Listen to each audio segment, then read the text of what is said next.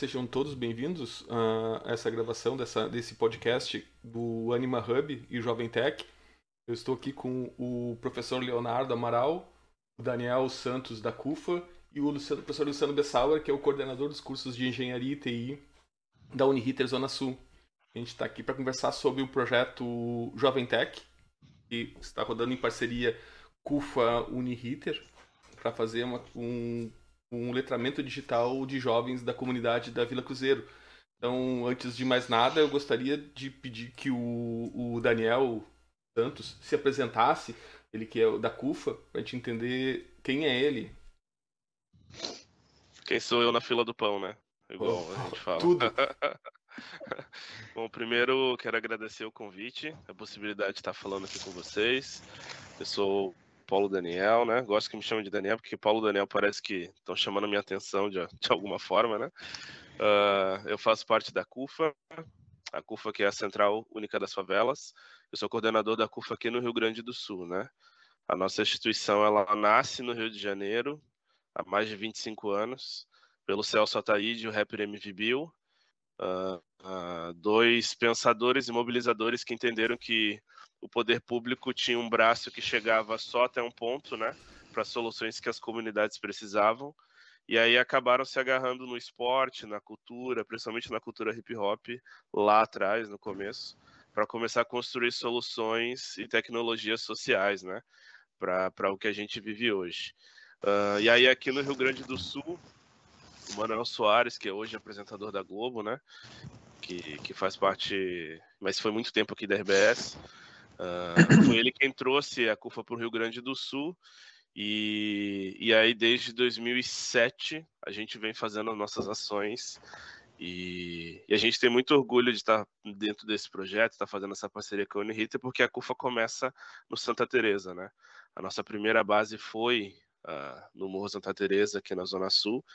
Então, além do nosso trabalho aqui no estado, né, a CUFA tem bases de, de Porto Alegre a Frederico Westphalen. A gente está né, em pelo menos 16 municípios diferentes, em várias cidades da região metropolitana. Mas a gente tem um carinho especial aqui pela Zona Sul, porque foi muito isso, assim, foi como a gente começou a fazer as atividades, né? E até tem uma história interessante, porque, assim, a primeira pessoa a fazer uma atividade social, assim, em nome da CUFA foi minha mãe, né? Minha mãe, professora de teatro, né? É, focada no teatro de, do, do, oprimido, né, das técnicas de Boal.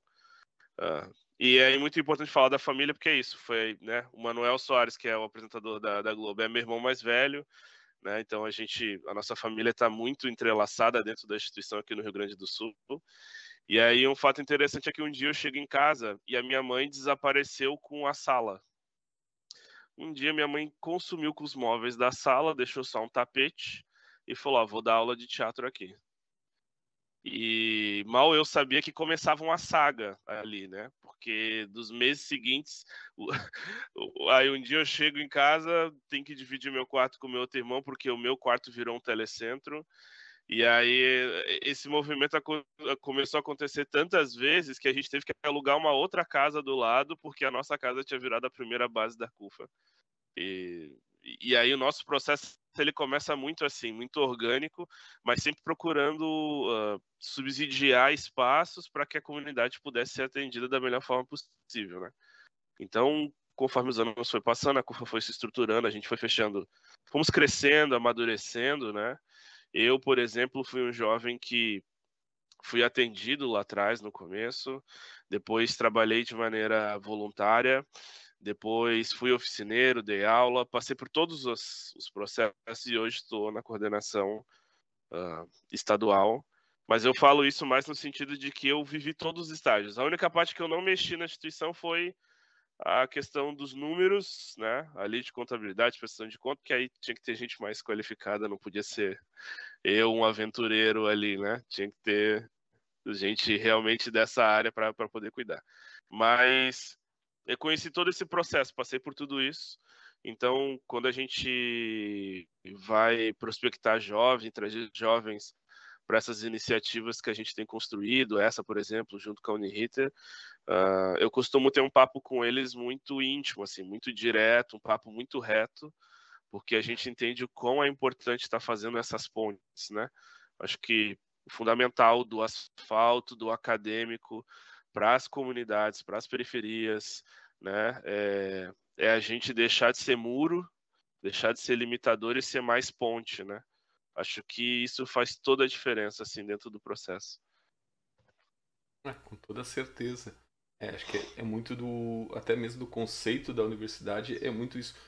É, se a gente pegar a questão quando a gente está falando de definição de engenharia, o Luciano pode nos ajudar bastante quando define engenharia, que é realmente produzir alguma coisa com ciência, com conhecimentos práticos ou teóricos, mas com objetivo. E os objetivos sempre é para o bem da comunidade. Isso é uma coisa interessante. Tem, tem essa, essa pegada de que não adianta ter conhecimento se ele não tem uma utilidade ou um uso que vai trazer uma melhora para todo mundo. E eu acho que a gente está bem nessa pegada. E já isso eu acho uma coisa tão, Daniel, assim, uma coisa tão legal é, da nossa relação desde que a gente começou a primeira reunião, aquela que a gente foi conhecer vocês e a gente fez uma caminhada e a gente aprendeu. É, eu, como docente hoje, digo que, como professor, eu aprendi com vocês, aprendi com cada um da CUFA o que é essa pegada com os meninos. E te falo do que, que é muito legal. Aquele dia que teve lá o, o a, que era a questão de internacional da juventude e que nós uhum. fomos lá na orla ver os meninos, fui eu, o Cristiano e o professor uh, eh, Tiago, e a gente foi lá prestigiar os meninos. Eu te digo que eu saí dali aquilo me deu um Diferente. gás, Jean, Léo, me deu um gás de ver aqueles meninos sensacionais, super organizados, com iniciativas entre eles, com os recursos que a CUFA propicia para eles, eles organizados, construindo. E ali para mim eu cheguei e falei para Fernanda em casa, Daniel, quando eu cheguei, disse assim, pá, aqueles esses meninos magníficos, lindos, eles precisam uma oportunidade. É só o que eles precisam. Exatamente. E, e Daniel, isso eu vou te dizer, eu estou arrepiado aqui e o Léo sabe disso, o Gia sabe. Para mim, o Jovem Tech, eh, essa iniciativa aí, porque eu estou aprendendo demais. Eu vou te dizer que eu tinha uma visão que era apoiar as pessoas e, e a minha interação com a CUFA, assim, está me trazendo um outro olhar. É aquilo que tu comentou lá na primeira vez que nós conversamos, como tem que falar com os meninos, como tem que conversar, como tem que... Daniel, isso para mim trouxe, me mudou meu pensamento, mudou a maneira como eu vejo eles, mudou. Para mim, assim, é uma lição de vida, é, de, de ver é, é, aqueles meninos lá aquele dia na orla, Daniel. Vou te dizer que eu saí de lá inspirado a que eu tenho que usar tudo que eu aprendi na vida, todas as oportunidades que eu tive, converter para esses meninos. E o Léo, a gente tem trabalhado todo dia aqui em prol do projeto, é, é realmente para oportunizar. Eu disse para o Léo, certas coisas nem precisa, o que precisa é os guris ganhar a qualificação, é, eles estarem bem, eles verem isso como uma oportunidade. As outras coisas a gente arruma, né?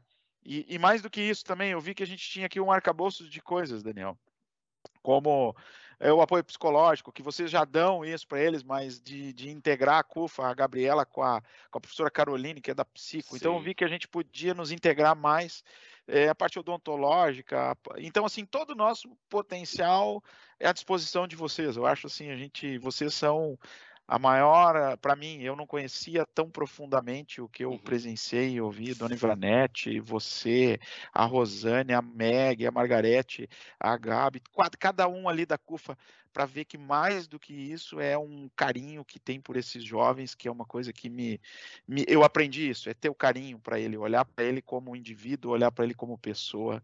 E, e, é isso, eu hoje me considero um fã de vocês, né? Eu Hoje Não, já é parte da CUFA, isso aí já Eu tá... sou parte da CUFA, quero te dizer que eu sou parte, hoje sou voluntário. Se tu me disser, vem aqui, ajuda a varrer, eu vou, cara, eu vou, eu vou ir feliz. Eu Sim. vou ir feliz. Então, a gente hoje é um baita parceiro, mas eu queria te dizer isso pessoalmente junto com os colegas, assim, Sim. sou fanzaço do trabalho. Eu só quero dizer uma coisa para vocês, assim, é, é, eu, eu tenho muitos ciúmes dos meus jovens, né? E Sim. eu sou um cara que eu tenho um cuidado muito grande, assim, e num nível de, às vezes a gente tem jovens que já passaram, né, por, pelos processos, e eu lembro do rosto de cada um. Posso não lembrar do nome e sobrenome, mas se eu olho em algum lugar, eu sei, e aí eu vou, né? E, então eu tenho esse cuidado, assim, e, e quando a gente começou a fazer essa aproximação, eu sempre tive muito, muito receio, porque já tivemos experiências com o mundo acadêmico que tem essa abordagem com os nossos jovens somente de estudo do objeto. Né? Uhum. Então o nosso jovem ele passa a ser estudado, né? ser analisado. Como é que um jovem de periferia vive? Periferia gaúcha, o que come? Onde vive? Né? Como dorme? Como socializa? E, e quando é uma relação nesse nível, uh, a gente, o próprio jovem fica desconfortável e eu tenho muito receio de poder construir. Mas desde o nosso primeiro momento, junto com a Uniriter, que, que a relação começou de um de um, de um favor, assim, de uma gentileza que nos fizeram por ceder, né, aquele espaço da formatura que é tão bonito, assim, que a gente já formou diversos jovens da nossa comunidade dentro, né, do, do auditório da Uniriter. Mas desde aqui, desse primeiro momento, assim, sempre teve uma troca muito humana, teve, sabe, muito empática, com muita dignidade para os nossos jovens. E aí uma coisa que me marcou foi isso, assim, que sempre deixaram uh, nítido que a porta que os nossos jovens, que o jovem da periferia, que o jovem da Cruzeiro deve entrar na Uniriter é a porta da frente. E isso é fundamental. Sempre nos disseram, olha, a porta para entrar é essa. Né? Não, não, não foi assim, ó, é a porta da área de serviço, ou é aqui pelo canto, ou vem aqui pelo fundo. Não, sempre nos ofereceram e apresentaram para os nossos jovens sempre o melhor assim de vocês. Então, eu acho que, que nos deixa muito felizes, assim, confortáveis com essa postura. E, e eu, quanto gestor, assim, me deixa também muito confortável de, de, de querer construir cada vez mais coisas, sabe? Porque faz toda a diferença atender esses jovens, e mas com enxergando o potencial que eles têm e não só no módulo de caridade, né? De, sabe, de olha como eles são pobrezinhos, vamos ajudar porque eles não. Não, vamos, vamos tentar ver o potencial desses jovens. A, a Cruzeiro é um celeiro de oportunidades. Absurdo, assim. Tem gente, tem jovens e, e pessoas dentro da, da, da, Cruzeiro que tem potencial de ser reitores da Uniriter um dia se buscarem conhecimento. Só precisam ter né, essa aposta, esse investimento. É, foi o que eu vi lá no Dia Internacional da Juventude, Daniel. Eu vi ali o jovem, que aí eu me aproximei do grupo, né? Eu ainda uhum. não tinha tido uma aproximação e percebi isso. Eles, eles são pessoas que, que precisam, né? É dar oportunidade. Era nítido, assim. Eles têm uma, um potencial. Eles têm um potencial que, se a gente canalizar a, a oportunidade a eles, eles têm. E falando isso, o Gê falou muito da engenharia o que, que a gente vê hoje, né? Ainda tem, te, temos que quebrar algumas coisas, mas hoje estes jovens que vão, vão atuar aqui, vão vir, né? Eles vão estar no mesmo ambiente, Daniel. Eles vão estar no mesmo espaço. Eles vão ter o mesmo carinho. Eles vão ter as mesmas oportunidades que os nossos estudantes têm. E, e te digo mais a, a, para além disso. Né? É, eu olho para aquela, para o muro, para a cerca lá da frente, e eu ainda. E, e, aí agora eu sou entusiasta de vocês também. E eu acho que a gente está junto. Eu quero, eu quero arrancar aquela cerca lá. Sabe? Eu, eu quero. A, a, nossa ideia é a comunidade, sabe? É uma coisa que a gente está caminhando para isso. Ontem nós tivemos a palestra aqui, estava o pessoal da frente aqui, os nossos vizinhos aqui na palestra junto com nós, tendo oportunidade, vendo as senhoras aqui vieram aqui. Então isso me deixa assim é muito é, as pessoas junto conosco aqui. E a principal fala, Daniel, foi quando a professora Raquel me perguntou sobre o projeto, que eu falei para ela, é, Léo e Jean, e assim ela chegou e disse assim, Luciano, é a gente que está tentando impor lá para eles isso ou parte deles a ideia? Eu disse, bah, a Prof. Adri fez a oficina e os guris disseram que queriam aprender mais sobre programação. Pronto, é o gatilho. É, Daniel, partir deles, o que, que eles precisam, o que, que eles querem, o que, que eles. Não nós, e aí é a mudança da visão, né? É não nós levarmos algo pronto, modelado. Por isso que foi construído. Hoje, a iniciativa aqui que a gente está construindo, a gente foi construída entre nós todos, com toda a experiência de vocês, com esse olhar para com o jovem e toda a nossa parte acadêmica colocada à disposição para que ele se sinta integrado. Esse é, eu acho que é um dos grandes é, pontos chaves para que nós tenhamos uma boa caminhada juntos aí, né? É, eu acho que isso é importante também falar da demanda que está vindo deles, né? O Daniel falou, o Luciano também falou, e o Daniel principalmente nessa preocupação de que, ah, na maioria das vezes a demanda ela vem da universidade para dentro da comunidade, né? Para explorar, para aprender, né? E, e muitas vezes para ficar é, colocando aquilo como foco, mas acredito que agora a via mudou, né? A gente está trazendo uma demanda da comunidade, né, da Grande Cruzeiro, desses jovens para dentro da instituição e a gente está tendo que se adaptar para isso também. Né? Na maioria das vezes é ao contrário, né? mas agora a gente se adaptando para isso e, e vamos que vamos. O objeto de estudo agora são, somos nós aqui. Né? o que, que, a gente está é fazendo? É o que, que, a gente tem que fazer para funcionar de uma maneira melhor? É bem isso, isso é bem. Não, a tua fala agora, eu acho que foi no. eu não quis usar isso, mas o Jean foi assim, ó, na, na, na medida certa, né? A gente é que está sendo estudado, a gente é que tem que prestar atenção agora. E tem muito. Deixa eu só fazer uma, uma observação. Desculpa. Não, não, pode ir, Daniel. Deixa eu fazer só uma observação que, que eu acho que é muito importante, assim. É, por muito tempo no Brasil, o conceito de favela uh, foram o Cidade de Deus, o uh, Tropa de Elite, as novelas da Globo, né? Por muito tempo se tinha essa imagem estereotipada do que é favela e a questão do estigma desse nome, né?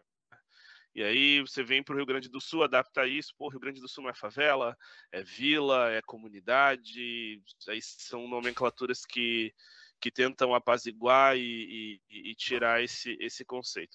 Mas a, a favela, a comunidade, a periferia, a vila, ela mudou completamente quando se pensa em favela, não é aquela favela dos anos 90, dos anos 80. As, as coisas mudaram.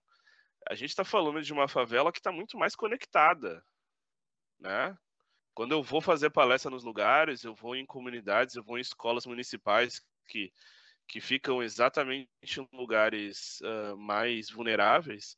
Cara, você tá lá, a gurizada tá no TikTok, a gurizada tá no YouTube, né? A gente está falando de uma juventude que curte K-pop, né? Eu sempre uso esse, esse exemplo porque é impressionante, é os caras gostarem da música popular coreana, lá do outro lado do planeta. Ao mesmo tempo que a gente tem uma, né, uma juventude que está muito conectada, e quando você tem acesso a muitas coisas, você também tem acesso a muitas coisas que você não pode ter. Tá? Então existe essa dosagem de olha, o meu, meu campo ele aumenta, eu consigo prospectar muito mais coisas, ver muito mais coisas, mas ao mesmo tempo eu também vejo muito mais coisas que eu não tenho. Uhum. Só que por ter acesso a toda essa tecnologia, ter acesso às informações, uh, tá gerando uma, uma geração de jovens que está interessado de como essas coisas funcionam. De maneira pragmática, assim, de tipo, como é que esse sinal chega aqui? Como é que esse aplicativo é construído? A gente está vivendo na era dos aplicativos, né? Os aplicativos eles estão em tudo que é lugar, então a, pro, a programação ela se torna a base da nossa sociedade hoje, né? Tudo precisa ser programado, tudo tem um código. Então existe uma juventude né, periférica que que está enxergando isso, que quer e que quer, quer olhar as letrinhas do Matrix descendo, eu já estou entregando a idade, né? Mas aí as letrinhas verdes do Matrix descendo e quer dizer assim, ó, oh, estou enxergando alguma coisa. O que, que é isso aí, né? Como é que eu aperto aqui? Como é que eu, que eu mexo assim? E, e é isso, e, e a iniciativa deles, né? Eu, eu tava nos Estados Unidos quando eu cheguei, cheguei um dia antes do evento lá no, no gasômetro, e eu tava, fiquei feliz assim, foi o maior presente que eu podia ter recebido foi ver a mobilização deles, né? De como eles estavam organizados, de como eles estavam decidindo as coisas, né? E, e se organizando. Então, é, a gente também precisa, enquanto sociedade, né? E a gente se coloca também, a CUFA precisa se atualizar também, de entender que a favela hoje em dia ela é diferente, a comunidade ela é diferente, ela é plural, é, ela é não binária, por exemplo, né? Ela é trans, ela, ela é um montão de coisas, né? Esses dias eu tive que eu, eu parei, olhei o cenário e pensei assim, pô, a gente trabalha com transformação social, com tecnologia social, mas eu olhei para o meu quadro de, de, funcionários e percebi que eu não tinha alguém LGBTQIA+, na equipe. Fiz a mudança na hora, contratei educador que, né, que é um, um homem trans para dar aula de gastronomia, porque eu entendi que precisava, porque a comunidade é aquilo também. Então ela é tecnológica, ela é conectada, ela é plural, ela tem vários segmentos e é importante a gente nos atualizar sempre, né? É igual quando se pensa sobre o Rio Grande do Sul. Ah, o que, é o Rio Grande do Sul? Rio Grande do Sul não é só o piquete no 7, né? Em setembro. Não é só aquilo, é um montão de outras coisas. Quando eu estava vindo para o Rio Grande do Sul, há quase 20 anos atrás, eu achava que o que diziam é o Rio Grande do Sul é a Europa do país. Você vai ver só o Fritz e Frida lá. Só os alemãos, só copo de chopp. E quando eu cheguei aqui, eu, eu, encontrei muito mais gente parecida comigo do que o contrário, sabe? Então, é, são essas atualizações que precisam sempre ser feitas. Né? E aí tem um pouco assim, da tua fala assim e da do conceito. A tecnologia tem essa grande vantagem porque ela te dá acesso muito mais fácil e muitas vezes ela te permite também tu aparece pelas tuas capacidades muito mais do que por quem tu é, ou fisicamente, ou as tuas orientações. Tu é a tua competência. Então isso ajuda bastante dentro da, da, da ideia do, da tecnologia. E como eu falo, a tecnologia agora, ela nivelou todo mundo. Todo mundo tem quase o mesmo acesso. Ah, tu tem, a, como falar, a favela tá cabeada. Tem fibra ótica chegando nela. Que tu não tinha há 20 anos atrás. O que acesso à informação era bem mais limitado. E aí tem muito a ver com o papel do, do Hub, tá falando. Então o Anima Hub tem essa ideia que é fomentar a, a empreendedorismo ou ideias inovadoras, a inovação dentro do ecossistema da Anima para que professores e alunos desenvolvam projetos e ponham a mão na massa. Então o conceito é muito disso. E a inovação pode ser em vários modelos. E uma delas é essa inovação do trabalho social. Então aí que entra o Anima Hub apoiando o Jovem Tech.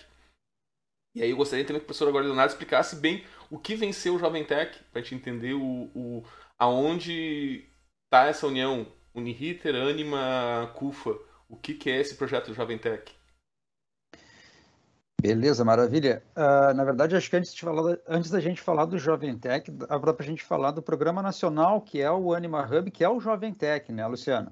Tipo, o, assim como tu falaste do Anima Hub, tem o Jovem Tech, que é um programa nacional, né, baseado, tipo, ele é fomentado pelo, pelo Anima Hub, mas tem as, as, iniciativas locais. Então, a gente pode falar do Favela Aware, que é lá de Minas Gerais, a gente pode falar do Favela Tech, que é do Rio de Janeiro, né, ou seja, cada instituição que vai implementar esse programa coloca o um nome, né? E aí o Luciano me explicou melhor depois que aqui a gente acabou ficando com o nome Jovem Tech mesmo. Acho que é mais ou menos isso, né, né Luciano?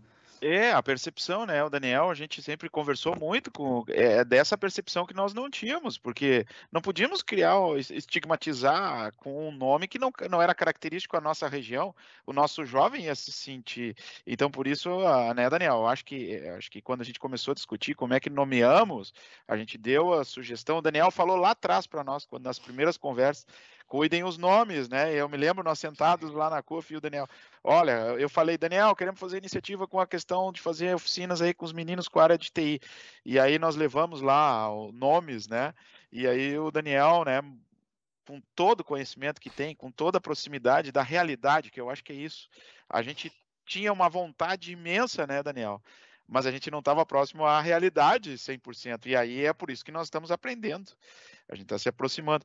E, e, o Jovem Tech começou essa discussão, uma iniciativa dentro da, do Anima Hub, na onde propicia essas trilhas de qualificação para os jovens.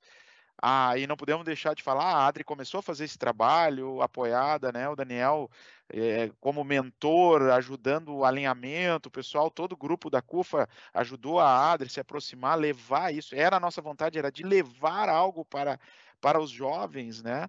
Mas não levar algo impositivo. E aí vem essa oportunidade do Anima Hub, do Jovem Tech, quando foi me apresentado, eu disse, poxa, é uma oportunidade para nós, de nós trilharmos uma caminhada e aprendermos mais. E veio, e aí tinha, né, Daniel, foi essa questão do Favela, e veio Favela Tech. E aí é, a gente conversou, passamos por, começamos a conversar e vem né, a indicação, principalmente da CUFA, porque a CUFA tem essa percepção de como o jovem se sentiria, porque eu acho que para essas pessoas que estão ali na comunidade, tudo importa. Porque eu acho que é isso, desde o nome do projeto a, ao que ele será inserido, isso vai ter uma significância nele se ver dentro desse projeto. E isso é dele, Por isso que o nome, né, Daniel, é tão representativo. É deles, não é meu, não é do Léo, não é da Anima Hub, é dos jovens. Quando eu falo, eu te, a gente vai falar com as, eu vou falar com as pessoas, é, é dos jovens. Então tem que ser algo, né, Daniel, para os jovens. Eu acho que, que essa é uma das pegadas, né? Pois é, e aí ficou o nome Jovem Tech, né? E aí esse, uh, fazendo uma analogia com o Anima Hub, a ideia é incentivar, né, atrair né, e proporcionar de alguma forma cap uma capacitação inicial para esses jovens da comunidade ou das comunidades, dependendo de onde que ele é aplicado, né, focado em áreas de TI. Então, quando a gente pensa nisso, é despertar interesse do jovem né, para uma carreira profissional ou uma formação em TI. Né? É o que a gente estava conversando um pouco aqui. A gente olha para a demanda hoje em dia, a demanda que eles estão falando, eles estão extremamente conectados. Então, a demanda é algum tipo de formação, né, uma capacitação, nem que seja inicial, e que a gente pode estender isso através que acontece em outras localidades também, que a gente com certeza vai tentar fazer isso aqui, é estender essa, é, é, é, essa formação profissional. Né? E algo que é importante de ser falado dentro desse âmbito mais nacional, que é o que a gente traz para cá, é a ideia de ser um programa catalisador de oportunidades, onde não é só a comunidade e a instituição de ensino, né? Mas a gente tem os alunos de extensão, a gente tem os projetos de extensão, a gente tem os parceiros, né? Que a gente está sempre correndo atrás para trazer eles também, né? Para fomentar o projeto. Então tem empresas parceiras e além do, do, uh, Educação de forma de forma geral.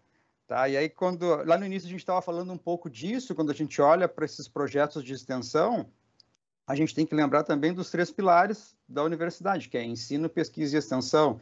Né? O ensino e a pesquisa a gente está mais acostumado, né? o ensino é que a gente é, é a formação que a gente sempre teve, né? a formação tradicional, a pesquisa, quando a gente tem um corpo docente que está se especializando né, em termos de pós-graduação, e a gente traz as experiências de mestrado e doutorado para dentro das instituições, e a extensão, na maioria das vezes, é um patinho feio que a gente não consegue colocar em prática, né? E que é o que está sendo mudado com todo esse contexto, né? Então, quando eu falo para o pessoal em sala de aula, semana passada mesmo a gente teve as primeiras o primeiro contato com os alunos de extensão, né? O que, que é extensão, né? Extensão é olhar para fora, né? É, é, sair do muro da, da universidade, olhar para os problemas da sociedade, olhar para a comunidade né, e tentar trazer, fazer uma troca de conhecimento, né, geração de oportunidades para ambos os lados. Né? Então, esses três pilares é bem importante da gente falar de fusão, né? ou seja, uma fusão fundamental para formar pessoas, né? e aí eu falo pessoas, nem, nem, nem tanto profissionais, né? mas pessoas com habilidades em diferentes áreas, né? e, e, tendo essa, essa, essa, essa oportunidade de, de, de fomentar alguma coisa relacionada com extensão, né? de ter uma visão mais crítica, né? uma visão mais inclusiva da sociedade, né? e aí seja seja não somente para os nossos alunos de extensão, para os professores que vão estar trabalhando com isso, mas também para da parte da, da, da comunidade dos jovens que vão estar é, tu sabe que, Léo, que eu estava vendo, Daniel e, e Jean, eh, o Daniel comentou lá de, de, como era a visão da favela. Eu vou dizer que eu era um menino que fui criado no interior, Daniel, lá no meio do, do da turma alemã lá, então que, que tinha uma percepção e, e, e, vejo então que eu progredi muito, mudei muitas coisas, mas eu a minha ideia era de ter que ajudar eles de alguma forma, como se tivesse que eu levar alguma coisa pronta. E hoje eu vejo que não, eu não posso ter uma pílula para chegar, olha aqui, ó, toma a pílula aqui, por favor. Não, é pelo contrário. É, é, eu aprendi com vocês e isso eu volto a afirmar aqui e vou falar sempre, incansável. Aprendi com a CUFA, aprendi com as pessoas, as lideranças da CUFA, que quem tem que, a, o jovem que tem que dizer qual a pílula que nós temos que fazer. É, é para mim hoje é essa, resumindo assim, é essa visão. Então a extensão hoje para nós é isso. Daniel, eu olhava antes é, para a extensão, não, nós temos que fazer alguma coisa pela comunidade, temos que, vamos, o que, que nós podemos levar para eles? Não, pelo contrário, mudou. Antigamente, eu acho que lá atrás era muito pela alimentação, era muito Sim. pela saúde, pela, pela coisa mais básica. Então, se tu chegasse com qualquer coisa, seria muito bem recebido. Hoje nós estamos num, num outro nível que as pessoas querem valorização, elas querem é, a oportunidade, elas querem estar presentes no, nas questões. Então, é, por isso que o Jovem Tech eu vejo que é uma, é uma construção de algo em conjunto que vai trazer uma oportunidade. Eu acho que é isso, né? Para mim, ver o que eu é, é, aprendi. É, a gente a gente tem que dar porque assim a, as pessoas ainda estão precisando de ajuda do básico, né? Sim. Somente depois sim. da pandemia. A pandemia A pandemia conseguiu jogar quem estava na linha da pobreza abaixo da linha da pobreza, né? A pandemia conseguiu pegar pessoas que conseguiam se defender com, com trabalho e tirar isso delas e levar até as pessoas, né? Mas a gente tem que cuidar muito para que a nossa solidariedade ela não seja compulsória, né? Sim. Você chegar nos lugares e obrigar as pessoas a serem ajudas. Não, eu quero, vou te obrigar a isso, ó. É. É, olha, olha como eu sou bom, olha como eu sou caridoso, engole minha caridade, vai, vai, vai.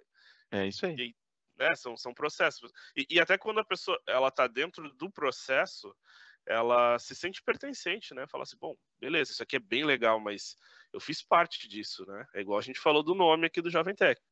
Os jovens eles passam por um processo de invisibilidade a vida inteira, né? Eles são invisíveis em casa, na sociedade, na hora de procurar emprego, na hora de se relacionar com as pessoas.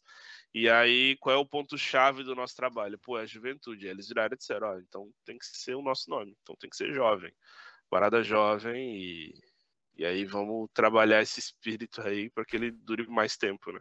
E aproveitando esse teu gancho, Daniel, é, eu gostaria que tu sim, contextualizasse quem é o público-alvo, quem é o jovem, quem é a Vila Cruzeiro, para te entender bem quem são esses jovens.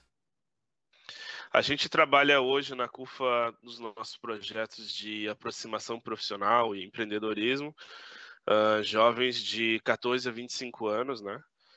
E são jovens moradores da, da Grande Cruzeiro. E aí, quando eu falo Grande Cruzeiro, isso foi um trabalho que a gente teve uh, dessa coisa de pertencimento, né? Como é muito fracionado a Zona Sul, tem essa, essa questão de, de, dependendo da nomenclatura do bairro, eles não se sentirem parte dentro do processo, né? Então, hoje a gente, eu, a gente atende desde ali da, Medianeira até o Cristal, até o Barra, e ainda vai mais ainda, né? E de outros bairros, de outros lugares, porque tudo isso é a Grande Cruzeiro, é a Zona Sul, né? E aí, o que, quem são esses jovens, cara? São jovens que estão tentando se conectar, estão tentando achar um espaço, né? Uh, eu, esses dias eu estava fazendo, estou montando ainda material sobre isso, mas é o que fala sobre essa juventude. Eu não sei se vocês tiveram, eu tive isso na, na minha família, né? Na juventude. Sempre tinha aquele primo concursado que estava super bem, né?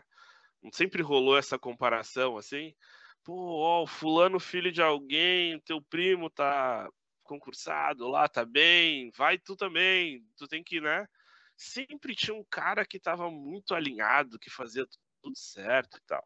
Aí era o primo rico, né? Era o primo que tava top. Hoje, o primo, essa comparação, né? Esse primo rico hoje, é o YouTube, mano.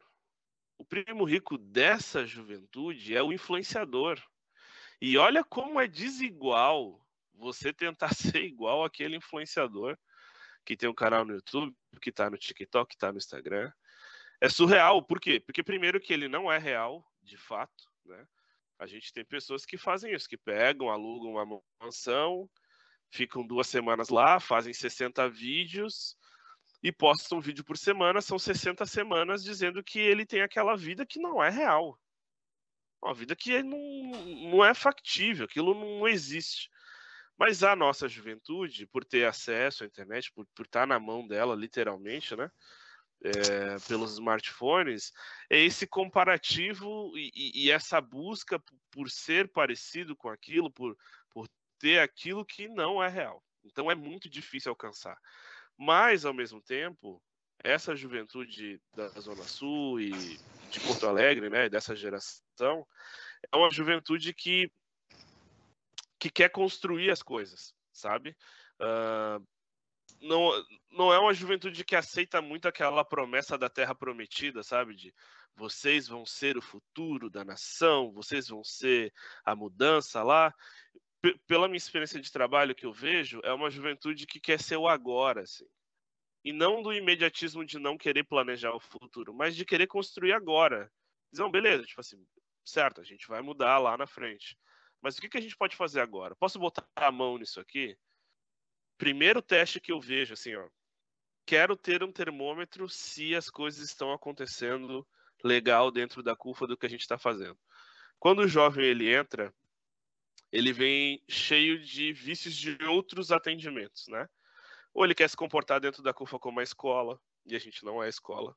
Ou ele quer se comportar como uh, o serviço de convivência, ou CREAS, ou CAPS. Bom, e lá a gente vai desconstruindo isso.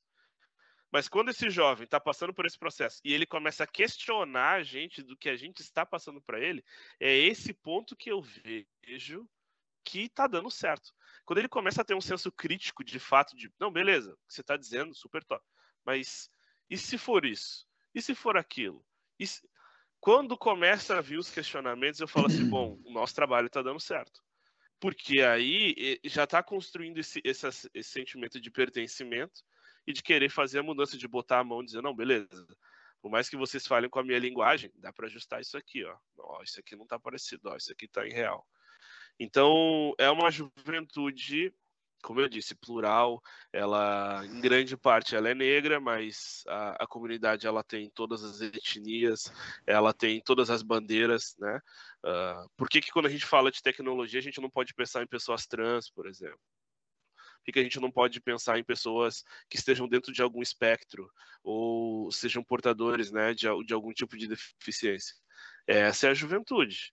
É, e, e, toda, e, todo esse cenário e, e essa gama de que a gente atende é uma juventude que está em movimento. Eu, antigamente, era muito mais fácil acompanhar eles. Eu, eu pisco, eu já perdi o fio da meada, eu já tenho que me atualizar nos, nos termos, nos memes, porque eu tenho medão de virar o tio do pavê, assim, com, com força, sabe? E, e, é muito difícil acompanhar eles, porque antigamente a geração mudava, sei lá, de 10 anos, de 5 anos. Hoje, pá, aparece um meme no outro dia, já tá velho, já é. O cringe já é cringe. Né? E lembrar do cringe já.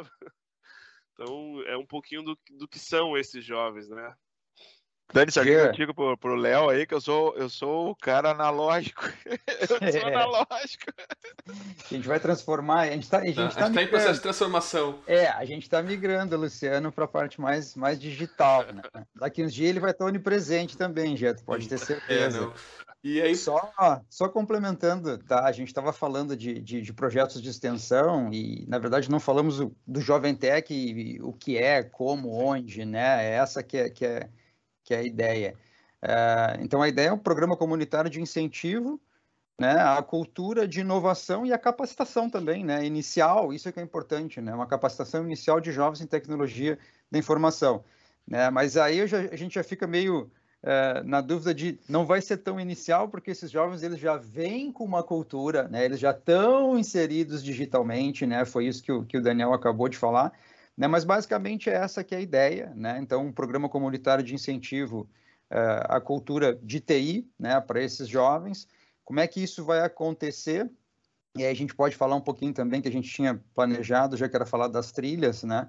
A gente tem algumas trilhas de, qualificação, na verdade, começa dia 12 do 9 e termina dia 12 do 12, ou seja, serão quatro meses onde a gente vai ter, onde teremos encontros nas segundas e nas terças, à tarde, com esses jovens, baseados numa trilha de qualificação dividida em blocos de conhecimento. Né? Então, a gente tem blocos iniciais mais voltados para a vida digital, né? o que, que é essa cultura digital, e depois a gente vai começar a inserir no jovem, através de jogos né, e, e ferramentas mais lúdicas, né, essa cultura uh, de desenvolvimento de aplicativos, né, que é essa dúvida que eles muito se perguntam né, e que eles querem, de alguma forma, tentar resolver.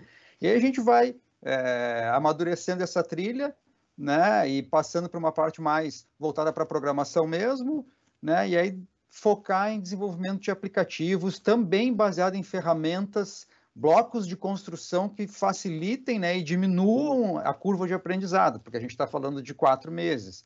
Tá? Então, essa é mais ou menos a ideia. Onde é que isso vai acontecer? Vai acontecer nos laboratórios da Ritter, né? E a gente fala que isso é extremamente importante, né? A gente trazer eles, a gente permitir que eles estejam lá dentro, né? Que a gente, que, que eles tenham acesso, livre acesso lá dentro uh, e que convivam, né? Com, com normalmente, né? É o que o Daniel estava falando. A gente vai trazer eles e eles vão ter acesso dentro da instituição. Uh, porque a gente já falou, né? Então, possibilitar os jovens, mas muito mais é, é acolher eles, proporcionar de alguma forma e estimular o desenvolvimento comunitário. E aí, estimular o desenvolvimento comunitário não é só desses jovens, né? Mas principalmente de quem vai fazer isso, que é o que eu vou falar agora, né? Então, uh, algo que a gente, algo que a gente pergunta é, a gente tem projetos de extensão acontecendo e o Jovem Tech ele já é um projeto de extensão. Tá? Então, quem é que vai fazer isso? São os próprios alunos da extensão. Né? É óbvio que com a tutoria de um professor orientador, né? e na verdade todo o time que a gente vai montar, mas a ideia é essa, que os alunos de extensão dos projetos, do, do Jovem Tech, que é um projeto de extensão que já está acontecendo, uh, sejam os tutores, né? E, e eles é que, que, fomentem toda essa parte de, de, de, de aprendizado a, aos alunos, tá? aos jovens da comunidade. Acho que era essa a ideia, não sei se, se a gente quer falar um pouquinho mais sobre as trilhas, mas a gente tem três grandes blocos, né? Uma parte mais voltada para mídias digitais, mundo digital, né? E aí depois algo mais lúdico voltado para o pensamento lógico, né? A gente chama de low code, ou seja, não tem um desenvolvimento pesado, né? O desenvolvimento pesado a gente deixa para uma outra trilha que seria mais ou menos da metade em diante é, da, da, dos encontros, que aí sim, aí começa a falar de algoritmos, né? Ou seja, como é que os aplicativos são desenvolvidos, o que a gente precisa entender, né? Uh, para conseguir criar os nossos próprios aplicativos claro que baseado em ferramentas que facilitem né, e, e, acelerem esse desenvolvimento. E aí depois um projeto final, né, que englobe tudo isso, todas essas trilhas, e aí a gente já está falando na formação deles lá dia 12 de, de, de dezembro. Em linhas gerais é isso. E, e isso é uma coisa assim, é, pegando assim, falando, eu sempre falo para os meus alunos no geral, assim, é, o que te faz conseguir uma colocação no mercado não é o teu título ou o teu diploma, é a tua produção, é o teu portfólio. Então, isso vai agregar muito para os jovens que é, ok, eles já têm algo pronto no final. Ter um projeto para apresentar é um excelente currículo para mostrar, para dizer, ok, eu tenho essa capacidade já e está comprovada nesse projeto nessa entrega. E é uma coisa assim, o aprendizado ele é contínuo. E depois que tu põe o gosto no pessoal de o que ele pode fazer mais. É, quando a pessoa tem esse essa vontade de aprender, é, não é sem limites. Não tem mais como segurar, porque daí é só para frente. É uma coisa que a gente tem que, que, que cuidar também é, é, ir além da parte técnica também, né? É formar pessoas. Uhum. É, hoje em dia a gente tem uma demanda muito grande de mão de obra né? Só que essas vagas elas não são supridas. Na maioria das vezes elas não são supridas porque não é só a, a parte, parte técnica, né? É a pessoa, é o relacionamento, né? É como conviver em projetos é, multidisciplinares que envolvem mais de uma pessoa e assim por diante, né? Trabalhar em equipe, saber se se comportar, né? Então não é apenas a parte técnica, né? Então isso é algo que a gente também tá tá, tá pensando bastante nisso é, é formar, formar pessoas, né? formar pessoas é, melhores tecnicamente, ou seja, dar oportunidades técnicas, mas também de alguma forma fazer com que eles enxerguem quais são as necessidades que vão além né, desse teor técnico para conseguir se engajar na sociedade e, na verdade, suprir as vagas, né? Suprir as vagas de é, mercado que existe. Eu vou dizer uma coisa para vocês. Isso é um... É, o que a gente está falando aqui, né? Sobre essa questão de relação relações pessoais de trabalho, isso é um problema da humanidade atualmente. Com a certeza. gente pega o cenário americano, por exemplo, a grande, né, essa grande demanda das, das demissões em massa, das pessoas desistindo, né? Quando a gente, a gente te transporta, por exemplo, para o Brasil, a gente está falando de quase 16 milhões de brasileiros que são os nem-nem. Vocês conhece termos. Sim. Nem estudam, nem trabalham, né? Exatamente. Nem, nem. Cara, é, é, e, é, e essa população, a nossa juventude está lá. Não só a juventude periférica, né? Tem muito mais, é um aspecto muito maior, mas a juventude está lá, né? Então, quando a gente fala de pandemia, pô, quais são as sequelas? Tá, teve a onda da infecção, das mortes, mas tem uma, uma onda psicológica que abalou todo. Ninguém saiu bem desse rolê. Ninguém. Estamos na pandemia, né? Uh, mas ninguém saiu bem psicologicamente também, né? Então, é, isso também influencia nos resultados, né? Da, das coisas que a gente está criando daqui para frente. Mas aproveitando dessa também, aproveitando a ideia da pandemia, assim, do, do limão tirar a limonada, teve o, o por um lado da TI teve o grande o grande ponto positivo da pandemia foi entender que se pode trabalhar em conjunto de maneira remota muito mais do que se tinha essa visão há três anos atrás. E agora tu consegue ter uma onipresença ou poder trabalhar remotamente em diversos projetos em qualquer lugar do mundo. Isso abriu expandiu demais o, o o mercado para quem quer entrar. Ou seja, hoje eu posso me candidatar para uma vaga literalmente para qualquer lugar do mundo, tendo uma certa qualificação específica Sim. ou a barreira de língua, às vezes nem barreira de língua mais é tão importante, é de saber trabalhar em grupo e saber trabalhar remoto. E isso foi um, um acho que a única coisa que eu vejo de positivo da pandemia de, ok, não preciso mais ter aquela visão de que para mim eu trabalhar tem que ser alguma coisa próxima de onde estou, porque eu tenho que estar fisicamente no local. Agora esse mercado não tem mais essa, esse limite. E tem Mas eu vejo tá muito que... nisso. Eu vejo é que é teve um impacto muito forte, né? É a questão do isolamento, né, Daniel? Hum, sim, sim, psicológico é complicado. Aí, psicológico mas... se isolou muito, ela se restringiu muito a, a buscar ali uma alternativa para se defender, para ficar dentro daquele, de, uma, de, um, de um condicional. Então, eu vejo que, concordo com o Daniel, sim. Não, não, é um eu, olhar... eu tenho, tenho certeza e, disso. E o Jovem Tech, essa presença, né? O Jovem Tech, claro que depois nós vamos discutir no futuro se nós vamos fazer né, com a CUFA, no ambiente CUFA mais ambiente universitário, mas isso também foi trazer ele para ele deslumbrar dentro, de, dentro do nosso ambiente aqui, para ele estar tá aqui uh, circulando. Uh, né? O jovem está aqui como um estudante da universidade, ele vai usar o espaço de convivência, ele vai ter acesso à biblioteca, ele vai ter acesso a todos os ambientes. E aí a questão social, para ele também ter a, a, visão que pós-pandemia, dele ter essa. A, a, ele é, deslumbrar isso, que ele é parte da sociedade, está aberto aqui, ele entra pela mesma porta que entra um aluno. Então, a sociabilidade dele, né, Daniel? Aí tem muito mais Sim. conhecimento. A sociabilidade dele circulando conosco aqui, ele tendo, ele tendo a visão que ele é um espaço que, ele, que é dele também, né? E é da nossa comunidade. Então, isso também vai colaborar com eles nessa questão do trabalho em grupo, da, da presença, de também ver que ele pode ocupar qualquer espaço, Daniel. Eu vejo assim, na minha singela opinião, o, que ele tem a possibilidade de ocupar o espaço, porque ele é uma pessoa magnífica. Então, ele está faltando. É aquela questão da oportunidade, mas ele estando aqui, ele começa a criar, eu acho, uma autoestima.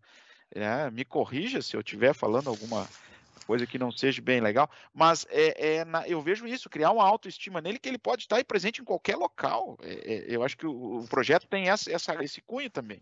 Né?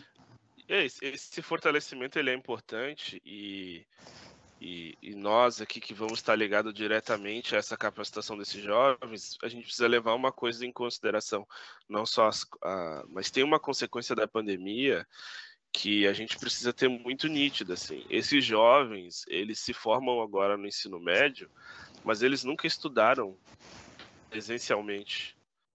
Para para pensar que é uma das fases mais importantes da nossa construção, né? A gente está entrando na vida adulta. Cara, no ensino médio, onde você beija, é onde você convive, é onde você não passa na prova, onde você toma o toco, aonde você se frustra, aonde acontece uma série de coisas e isso foi tomado deles. Então é, também tem isso assim, são jovens que não viveram, né, não socializaram de fato. Por quê? Porque dos três anos do ensino médio, dois eles estavam fechados dentro de casa e, e obviamente aprenderam e, e é isso, né? O que o Leonardo falou, pô, na questão tecnológica a gente teve que aprender na marra todas as facilidades que a tecnologia estava aí, né? Antigamente, antes da pandemia, se dizia que quanto mais conectado, mais frio era, né, a relação das pessoas. Ah, a gente está deixando e hoje isso foi totalmente subvertido, né? Total. Hoje estamos aqui, né? De, de pontos Totalmente. diferentes falando e, e, a gente podia estar tá cada um num continente diferente e a conexão, né, entre nós ia ser não só de internet, mas das nossas relações ia ser próxima ou igual. Então, é, também trago isso para que todo mundo que esteja ligado a essa capacitação também tenha essa, é, essa paciência e leve isso em consideração na hora de capacitar os jovens para entender que assim, olha, é, é, uma juventude que, que ainda não passou pelos trancos do início da vida adulta, né? Então você vai encontrar, talvez alguns sejam mais mais com pensamentos mais infantilizados, outros mais retraídos, mas é tudo uma questão de ajuste, assim. Eles estão querendo, eles estão prontos para esse para essa nova fase e, e são esponja. O que a gente colocar de elemento nessa esponja, ela vai absorver. Que sejamos nós os primeiros a encostar nessa esponja. Para que, né, que seja uma coisa positiva que seja absorvida, né? Essa é a corrida da área social. Eu preciso chegar na vida desse jovem antes que as coisas ruins cheguem, né? E às vezes dá tempo, às vezes não dá, mas eu acho que dessa vez a gente consegue. Tá excelente. Né? É, acho que não assim, podia falar melhor. É, não, e aproveitando, resumindo assim, é acolhimento e pertencimento. É. São as duas coisas que a gente. A ideia do projeto é exatamente esse, né?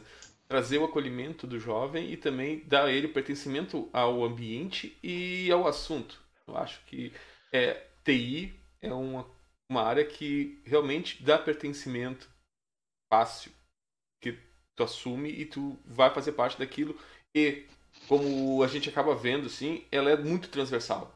Não existe mais nenhuma atividade que não passe por TI.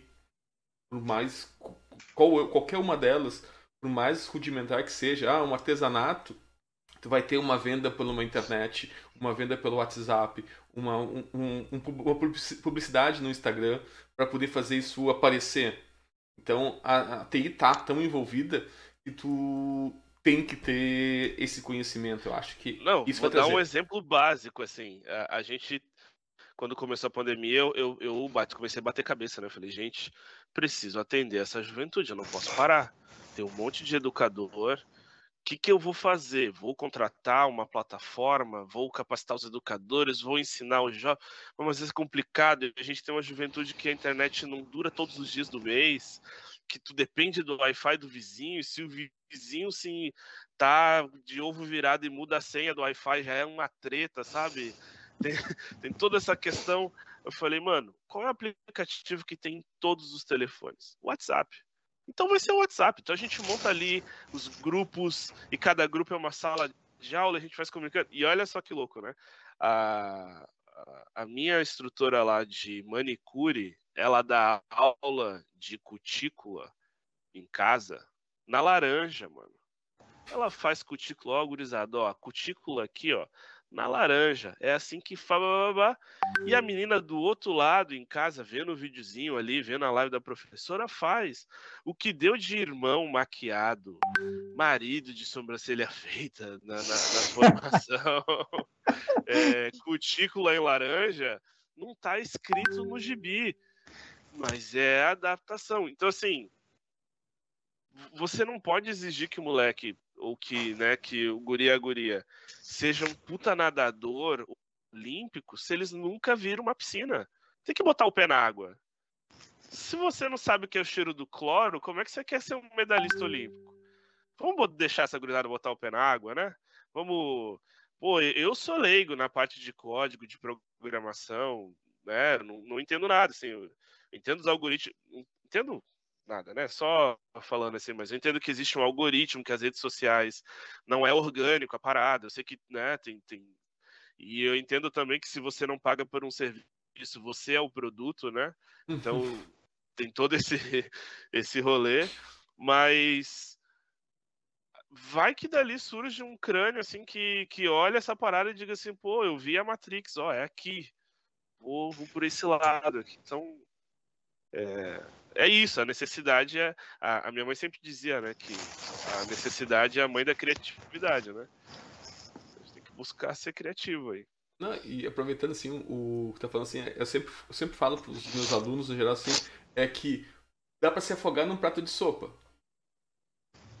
É muito fácil. E como assim, e tu pega, muita gente joga um videogame e acha que joga futebol. Ela pega um FIFA e sai e acha que é eu, maravilhoso eu, eu futebol. Diga. E aí o que acontece? Tu larga uma bola no pé dele, ele não vai conseguir correr porque já não tem o treinamento disso.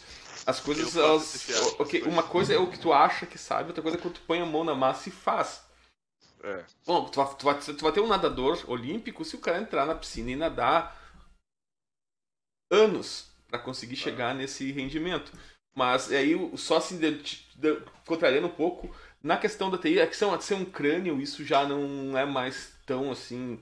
As pessoas não necessariamente se conseguem ficar capazes, mesmo sem serem os virtuosos do conhecimento, porque é, é, uma questão de treino também. O pensamento lógico, o pensamento computacional, a programação, ele é muito mais um treino de maratona do que o cara já nasceu pronto, com o físico montado. É algo que se constrói, se constrói existando. Então é muito de estudar, aprender e fazer. E a mão na Não massa. É aquele filme do, do Russell Crowe lá que ele era um matemático, que ele ficava olhando os números. Ah, isso tá. são é, poucos. Maravilhoso. Isso, isso, são poucos, são poucos. São é, poucos. Normalmente é, é muito mais o pessoal lá quebrando pedra todo dia. É. É o analógico pesado. eu vou empurrar os ponteiros aí, então. Isso eu já sei fazer, tá? Mas é, é treino. Ô, Luciano, a gente, a gente traz as máquinas, a gente carrega elas, é. a gente instala. Eu tenho, eu tenho um pouco, eu sou um pouco avantajado, então, Daniel. Então eu, eu sou o carregador aí pra, da, das questões digitais aí. A primeira introdução deles é me botar a carregar os computadores, Daniel. Eu já saquei aí. Ah, uma boa, uma boa. Essa é a parte pesada do negócio, a parte do hardware, né? É, mas a gente tem que lembrar que a, a área da TI ela não é só programação, pelo contrário, né? As Sim. coisas funcionam por causa da programação, mas tu tem todo um ecossistema por trás disso, né? Então tem pessoas, a ideia aqui é falar sobre, né? É colocar, é, é, é molhar os pés, como o Daniel falou, né? Se tu não conhecer, tu não vai uhum. ter ideia, né? E aí pode ter aqueles que vão, que terão facilidade, aqueles que não terão, né? aqueles que podem odiar o que a gente está falando, né? mas de alguma forma eles vão, eles estarão dentro do contexto, eles vão se apropriar disso, se apropriar das possibilidades dos caminhos e escolher o seu caminho. Eu gosto de programação, bah, eu fiz muito rápido, eu tenho, eu tenho uma visão onde eu quero chegar. Não, eu não gostei daquilo, mas eu gosto de redes? Eu gosto da infraestrutura, a gente está falando de cloud computing, né? computação em nuvem e assim por diante. Então tem muita, né? São várias camadas quando a gente está falando de tecnologia, aonde o jovem pode se embretar e escolher seu caminho. A gente simplesmente vai trazer essa oportunidade, falar de tudo que existe e esperar. Né? A gente tem que esperar, a gente planta e espera para ver o que, que acontece. A vida do educador é sempre assim, a gente não está nunca é. pensando, eu quero colher o próximo é, gênio, né? o próximo prêmio Nobel. Não, não é. Se acontecer, maravilha. Né? A gente quer dar oportunidade para que as eu... coisas aconteçam vou dar só um último exemplo rápido, assim, de, de, de como isso que o Leonardo está falando é importante, né? E às vezes ele pode nem usar tudo que ele está aprendendo nesse programa, de fato, na área de tecnologia, ele pode usar na vida dele em outros lugares. Vou dar um exemplo. Toda aula, eu dei muitos anos aula de, de fotografia digital e, e aí o que, que eu fazia? Eu fazia um exercício que todo dia eu elegia um jovem para montar o projetor, o data show. E aí era aleatório. Não, hoje quem monta, quem liga o computador e conecta aqui o projetor é fulano. E aí, né? E, e, eu, e eu cobrava, ó, tem que montar rápido, tem que ligar o projetor, ajustar e tal. Uma, de, uma dessas meninas que faziam parte dessa minha aula e de outros educadores também, ela foi trabalhar na Marisa e ela como vendedora, né? E uma vez uma supervisora foi fazer um, uma, uma formação com a equipe e a mulher batendo cabeça de como ligar o projetor. Ela foi lá, não só um pouquinho, com licença, se levantou lá do fundo, né? Foi lá e montou o projetor para ela, ligou, deixou certinho. E a mulher, pô, que legal, você sabe montar? Ela não aprendi. Ah, então já fica sentada aqui e me ajuda a passar os slides. Cara, é uma coisinha simples, mano. Mas para ela, ela disse que ali ela já ganhou a confiança, a pessoa já, já enxergou ela como diferente dentro daquele grupo, e ela foi crescendo dentro da área do comércio. Uma parada simples, não tem nada a ver com comércio, que, né, o montar o computador, mas naquele momento foi. Então, muito provavelmente, assim, tudo que eles vão ter acesso, em algum momento da vida deles, também vai ter essa sacada de: não, peraí, eu já entendi qual é que era disso aqui, então vem cá, deixa eu ajudar, né? Deixa eu fazer. Isso é aí faz parte, isso faz parte do processo, né, Daniel? É o que tu está é. falando, é. é. o processo, né? A gente não está falando simplesmente de TI, é pegar pela mão, né, e, e também é, fazer com que eles entendam que as oportunidades elas estão aí, eles têm que de alguma forma achar a sua, né? Achar a sua oportunidade para conseguir. Ela achou a oportunidade dela e assim ela foi. É, Perfeito. E é bem que você assim, é, uma coisa é a informação, isso a gente tem a rodo em qualquer lugar. Quando a gente consegue contextualizar ela e ajustar, a gente vai ter isso um conhecimento. Mas se eu não consigo praticar com ele, ele é só um conhecimento que não vai servir para muita coisa. É, é aquela, aquela é, é, mas aí quando eu consigo botar em prática e tornar isso uma competência, pô, não tem não vai se perder. Se a gente olhar dentro do mesmo da ideia do, das trilhas que vão percorrer, o que vai se aprender, o que vai se transmitir para o aluno, para o jovem no geral, é algo que vai servir para qualquer instância. Até mesmo o projeto final, para ele executar, ele vai ter que ter algum tipo de pensamento de gestão do projeto para conseguir chegar no final com ele pronto dentro do prazo. Sim. Ele vai ter especificações. E isso não é para um programa, isso funciona para qualquer coisa. Organizar o churrasco do domingo, ou a festa do final do ano, ou a apresentação na CUFA. O que, que isso vai me levar? Eu preciso ter certos passos que são preparatórios, os meus, as minhas, os meus requisitos do que vai ser a entrega, a preparação para que no dia eu tenha tudo integrado e funcionando. E eu tenho um momento pós isso. Tu vai ter que entender todos esses passos. Então, o que vai se aprender com programação funciona para qualquer outra área. E conhecimentos que vêm de outras áreas também vão ser é, utilizados na programação. Ou seja, tu tem que entender de um pouco de estética, de comunicação, de usabilidade. E quem mais sabe de usabilidade do que quem usa muito aplicativo? Quem vai entender muito mais da estética de quem está mergulhado no ambiente. Às vezes, até mesmo a comunicação, qual é a linguagem a aplicar no, na comunicação do, de um aplicativo? Quem está envolvido nisso muito mais do que quem está de fora. E tu não sabe todas as demandas ou qual é a linguagem a ser utilizada ou como tu atinge o público. Então, essa, essa imersão é importante. Esse conhecimento que vem junto é muito importante. Eu acho que isso vai ser. Olha, eu, eu compartilho do, do entusiasmo do Luciano de achar que vai ser maravilhoso, porque eu tenho certeza disso. Acho que vai ser muito bom para todo mundo, mas uh, muito mais para nós que estamos uh, recebendo esse, esse presente de ter essa parceria e esse projeto rodando. É isso que eu tenho falado. Isso é que eu tenho falado para o pessoal, do, do, para os extensionistas, né? Isso é que eu tenho dito. Eu compartilho do, dos olhos brilhantes do Luciano. Opa, que, a única coisa que eu posso ensinar para a gurizada antes deles começarem as atividades é dizer, ó, oh, gurizada, software é o que a gente xinga e hardware é o que a gente chuta.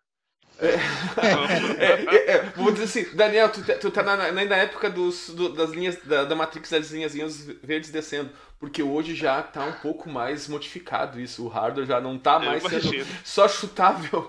Agora ele já está virando eu, alguma coisa etérea. Eu vou ganhar de vocês, eu vou ensinar eles a fazer o Matrix na máquina Olivetti carro grande de datilografia. Vou mostrar o que é o Matrix para vocês aí. É, hoje, hoje a gente não sabe mais onde é que está o hardware, né? A gente já não. A gente já não é, é, é, é a é, computação é. pervasiva que a gente fica falando, né? Antigamente a gente tinha uma máquina, agora a gente tem várias máquinas ao nosso redor provendo serviços o tempo inteiro, a gente nem sabe onde elas estão, mas elas estão. Então, é.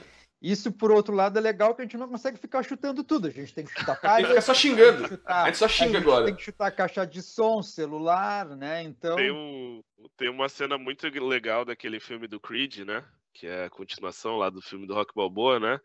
Que aí o, o, Michael B. Jordan vem, pede o treinamento pro Rock, né? Aí ele escreve no papel, ele tira uma foto, sai andando, ele, tá, tu não vai levar o papel? Aí ele falou, não, já tá na nuvem. Já tá na nuvem. Aí o Balboa fica olhando assim pro céu, assim, tipo. é, isso aí. O Balboa é do meu time aí. Estranhezas, é, estranhezas. É, isso aí. Eu fico olhando pro céu, assim, é. Então tá, né? Estranhezas é, é, é outra pegada. É. Então, pessoal, é... queria agradecer a vocês todos, assim, de, da disponibilidade de vir aqui conversar e a gente conseguir gravar esse material e ter ele disponível para apresentar o projeto. Acho que é bem importante. Gostaria, assim, então, agora de um. Realmente, sem pegar o Luciano, dizer assim, realmente, o considerações finais sobre o nosso papel dentro desse projeto, o papel da universidade para a comunidade, e depois pedir para o Daniel também falar um pouco, fazer o fechamento para nós. Maravilha. Bom, eh, Jean, vou te dizer a primeira coisa, assim, em frente a isso, é que está aberto. Eu acho que a gente passa por um momento aqui na, na universidade, na Uniriter, e participando do grupo Anima e vendo que todo o grupo, o ecossistema, né, é, é hoje colocado como um ecossistema, que é o olhar para as pessoas. É, é, isso é o dia todo para nós internos, mas para as pessoas que estão ao nosso redor aqui. A nossa comunidade está tudo aberto, né? Eu acho que é isso. É esse olhar para, o, para as pessoas, né? Melhorar a condição de vida das pessoas, é isso, né? E, e o projeto, eu, eu, tô, eu tô entusiasta dele porque é, é, é uma oportunidade, sabe? Eu vejo como uma oportunidade. Aquele dia me marcou muito. Aquela atividade dos alunos lá, né?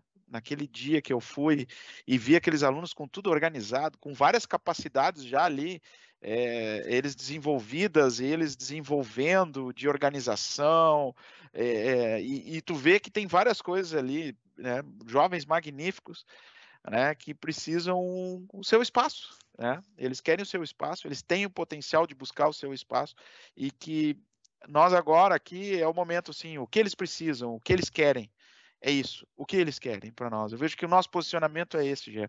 A minha, a minha fala aqui é isso. Nós estamos aqui para acolhê-los, para ver o que, que eles precisam. É isso. Né? Eu também quero, primeiramente, agradecer a Uniriter, agradecer também ao Eduardo, que, cara, sempre foi parceiro incrível desde, desde o começo também, né, de todo esse movimento. Agradecer a vocês por esse espaço, por realmente acreditar. Eu acho que o melhor investimento que a gente pode fazer na nossa sociedade uh, atualmente é apostar na nossa juventude periférica, né, porque é uma juventude com potencial incrível. Eles nos emocionam todos os dias, uh, mas são jovens que enfrentam diversas adversidades sempre com um sorriso no rosto, sempre com muita predisposição. Não é fácil, né? Porque nada na vida é fácil. Quando a gente falou, por exemplo, da pandemia, para eles não foi fácil. Muitos deles ficaram nesse isolamento e aí foi um isolamento onde você ficou uh, isolado com a pobreza, você ficou isolado com a violência doméstica, você ficou isolado com uma, uma série de mazelas sociais, né? Enquanto parte da sociedade estava chateada por, por ter assistido todas as séries que gostavam da Netflix, a gente estava né, lidando com uma população que realmente estava no limite da sobrevivência. Mas é uma juventude que está passando por isso com muita garra, assim, com muita determinação, com força de vontade, com, com essa capacidade de, de superação, né? Uh, a gente está falando daquele dia lá no gasômetro, é, vocês, vocês conseguem, que assim, foi bonito, foi lindo, mas, cara, ali tinham diversas comunidades diferentes. E para comunidades de territórios diferentes, de questões de criminalidades diferentes. E, e os nossos jovens, eles não são envolvidos, mas, mas de conflitos de territoriais diferentes, estarem harmonizados, de boa, conversando, praticando esporte, que geralmente deixa mais acalorada a situação, de quem ganha ou de quem perde. E, e, tudo com muito carinho, com muito respeito, só é um demonstrativo assim de dessa nova fase, sabe? Eu, eu vou ter um encontro com eles antes das aulas começarem, porque eu quero fortalecer eles mais ainda, eu quero trazer para que eles absorvam o máximo de, de oportunidade possível e que eles uh, suguem o máximo de conhecimento dos, dos educadores. Vou, gurizada. Não, ó, não existe pergunta errada. Errado é não perguntar. Bora, descobre, vai para cima. Posso fazer, consigo fazer isso do meu telefone, consigo fazer isso do meu computador, consigo fazer do computador capeninha lá do CJ. Vamos lá, vamos para cima. É, lá da CUFA, né? É, é isso, gente. Então, obrigado por abrirem a porta da frente para gente, para essa juventude. Eu tenho certeza que a gente vai colher muitas coisas boas e sigo sempre um conselho uh, que eu recebi da minha mãe, que é planta com a mão, colhe com a outra. Nunca colhe com as duas, né? Então é isso, a gente está plantando agora com uma e dali para frente a gente colhe com a outra. Eu acho que vai ser fundamental. Falando em abrir porta, né? Obrigado a vocês por abrirem a porta da frente para eu participar desse projeto, né? Podem ter certeza que eu já fui picado por todo por todo esse contexto. Estou apaixonado, assim como o Luciano. Não tenho o, back, o, o contexto passado que o Luciano vem vem absorvendo, né, e gerando sobre isso, mas contem comigo, pode ter certeza que da minha parte a gente vai fazer o melhor. Eu queria permitir, Daniel, uh, tu me dá licença, mas eu tenho que falar algumas pessoas aqui que são que foram magníficas o tempo todo. Primeiro, a, a tua mãe, sempre com toda a, a, a caminhada dela, né? Tudo que ela traz como inspiração para mim. Hoje você, ela é uma inspiração. Eu vi, eu já tive oportunidade de cruzar com ela aqui. Ela teve aqui em algumas atividades. Então é uma pessoa que transmite inspiração o, vou te dizer que me marcou muito é o olhar dela para com esses jovens, assim. Sim. É um olhar que é um, de afeto e amor, né?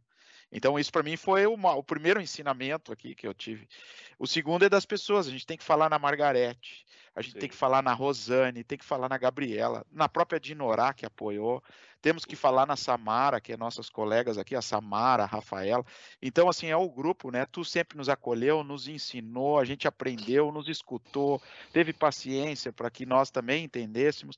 Então, assim, eu vejo que é um grupo hoje e quero te dizer como eu me sinto eu me sinto pertencente hoje. Né? Eu me sinto pertencente, pertencente da CUFA e sinto que vocês são pertencentes também, porque vocês têm voz é, junto conosco, tudo foi combinado. Então, esse é o meu minha última colocação. Essas pessoas magníficas que eu tenho aprendido e o pessoal da CUFA para mim me acolheram e, e, e, aprendo a cada dia, a cada fala. E o que eu vejo no grupo, Daniel, é a sensação de olhar para esses jovens com carinho, com amor. Né? E, então isso é uma coisa que me tem me marcado assim, que eu acho que é o que nós temos que buscar, é transmitir amor, transmitir carinho e essa gurizada explode aí na, no futuro deles, né? Com certeza. É isso, o nosso trabalho é mudar o estigma do nome da favela, né? Da, da comunidade da periferia. E quem sabe a gente não está começando um movimento onde daqui a alguns anos as pessoas vão lembrar do que é periferia, do que é favela e vão, e vão pensar no que a gente está fazendo em tecnologia, em comunicação, em conexão. Quem sabe a gente está começando um movimento que, que possa estar tá mudando esses estigmas aí, né? Transformando estigma em carisma, né? Eu acho que eles têm de monte, assim. Ah, eu acho que estamos nesse caminho. Leonardo, não quer fazer um, um conclamar mais os, os, os extensionistas para o projeto? Não quer o quê, Gê? Desculpa, chamar não o pessoal, é, convidar mais pessoas para o projeto, para conhecer os nossos alunos, para participar, para conhecer todo o, o, esse, o projeto em si e saber o que acontece, já que tu está encabeçando na Uni, lá na Zona Sul. Pois é, então, essa questão dos extensionistas, ela, ela ainda, a gente ainda está fazendo parte das inscrições, as inscrições vão, irão acontecer até o dia 31, né, Luciano? acredito que, que, que seja isso. Semana passada a gente já conheceu alguns que já se candidataram. Na verdade, a gente vem há três semanas é, é, fazendo todo esse, esse processo de divulgação dos projetos de extensão. O Jovem Tech, graças a Deus, a gente conseguiu colocar ele como um projeto de extensão esse semestre, né? Então, é, os times estão bem certinhos, tá? E, e até o dia 31 a gente tem as inscrições, a gente já tem bastante, a gente já tem um grupo bem legal de alunos que são, na verdade, os grupos que vão desenvolver o projeto, né? Então, a gente tem o site, a gente poderia ter divulgado aqui também, né? O site. É... A gente vai divulgar também nas redes sociais. Na verdade, a gente tem, a gente, a gente estabeleceu duas semanas de caminhada, né, Luciano? Uma, duas semanas de inscrições lá com a, com a, com a própria CUFA, né? E é um trabalho maravilhoso que eles estão fazendo lá e a gente correndo por fora para fazer a divulgação, captação dos, dos alunos extensionistas e, se Deus quiser, a gente se encontra dia 12 na nossa, no nosso evento de abertura, né, Luciano? Quem ficar de fora, fique atento nos próximos editais. Que... Já. Pela cara do Luciano, isso não vai terminar esse semestre, né, Luciano? Olha, se depender, olha, a gabinete da primeira dama não me aguenta mais me receber lá, viu? é, Daniel, é, é tudo para dar. Eu já nem falo nesse mais, vou ser bem franco, assim. Eu já tenho falado no próximo, né, Daniel? E aí nós construímos o próximo com a visão da, do todo o diagnóstico, com toda essa parceria que nós temos, é já pensar para o futuro. É, mas eu, eu vejo dia 12 como um marco muito grande, e, e Daniel, eu vejo assim. Então, certo. vão se preparando. A, a fala da Ivanete, a tua fala, isso, já se preparem, porque assim, é, você, a presença de vocês, trazer essa proximidade nesse dia é nós congregarmos uma caminhada pró-jovem. Eu não quero nem falar mais o termo favela, eu já comprei. É pró-jovem, sabe? É pró-jovens, é pró-comunidade, é pró-vida, é pró-pessoas. É, Para mim é isso. Então, nesse dia, assim, já né, a gente vai congregar aqui uma caminhada que, se tudo correr bem, longínqua, e a gente vai desenvolvendo e naquela parceria sendo sempre costurada entre nós o que é melhor para as pessoas da nossa comunidade. É, e alunos que não fazem parte dos projetos de extensão também são bem-vindos, né, Gê? Acho que, acho que é um pouco disso também, né? Na verdade, se a gente não conseguir é, as peças-chave né, que a gente procura dentro dos projetos de extensão, a gente vai recrutar pessoas do legado e, e de alguma forma, a gente vai oferecer isso, essa oportunidade também para eles, né? Então, fiquem ligados, fiquem ligados nas próximas duas semanas que as coisas vão acontecer. Então, tá. Pessoal, muito obrigado pelo tempo dedicado à conversa. Foi ótimo conversar, acho que foi muito esclarecedor para todo mundo entender uh, o que está acontecendo e qual é o sentimento de tudo isso. Foi muito, para mim foi muito gratificante. E como falou o Leonardo, o Luciano, assim, dia 12 estamos lá e vamos dar um start de uma coisa que vai ser game change, vai mudar vidas também. É mudança de jogo total. Show de bola. Um abraço para todo mundo. Gente. Valeu, gente. Abração a todos. Bom dia para vocês. Jean, sem palavras. Ah, nada. Um abração. Até mais.